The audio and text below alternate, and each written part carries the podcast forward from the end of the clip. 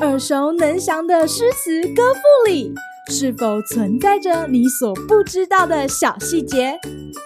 快跟着师傅麦恩居一起补充韵文当中的小惊喜！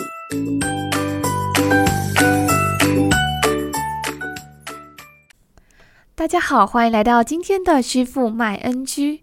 今天要和大家介绍李白的《秋浦歌》十七首之十五。白发三千丈，缘愁似个长。不知明镜里，何处得秋霜？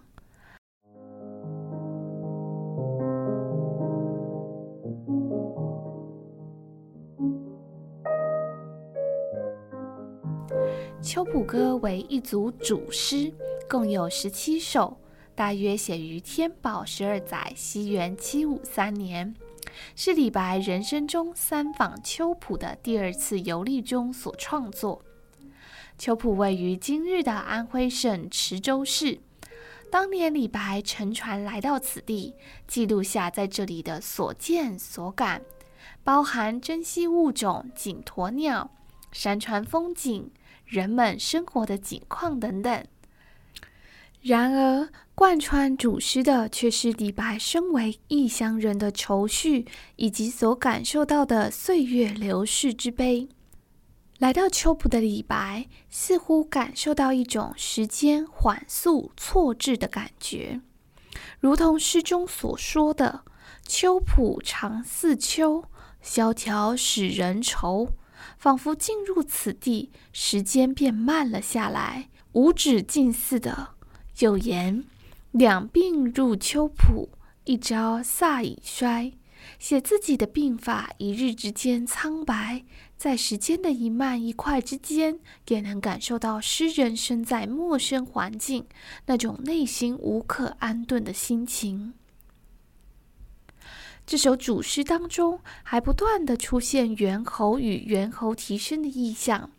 李白诗歌中描写猿声。大家最熟悉的莫过于“早发白帝城，两岸猿声啼不住，轻舟已过万重山”一句。但《秋浦歌》中猿声并非被李白的轻舟抛在后头，反而是无处不在地笼罩着客居的诗人，给人无限凄凉的感觉。因此，李白忍不住向所有的游子呼吁：“君莫向秋浦。”猿声遂可欣。然而，秋浦的风景氛围真的如诗人笔下所述的那样凄凉吗？若是如此，李白又怎会以十七首诗歌的篇幅歌咏此地呢？其实，诗人是将自身的诗意经验与他所到之处的风景结合，因此忧伤的李白在秋浦所见所闻都被蒙上一层忧郁的氛围。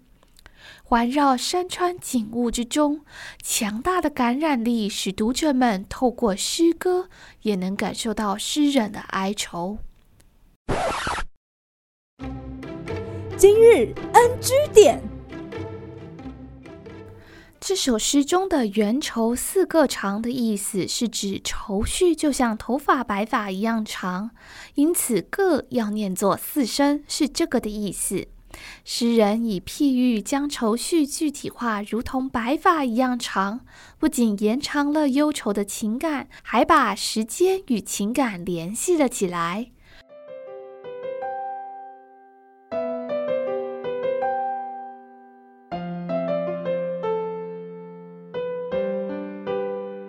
长可以用来指空间中的距离，同时也可以用来指时间的流逝。因此，诗人巧妙地运用长长的白发将忧愁具体化，也写出时间流逝在身体上留下的刻痕，表现出岁月催人老的残酷与哀愁。好啦，今天的师傅麦恩居就到此结束，我们下回再见喽，拜拜。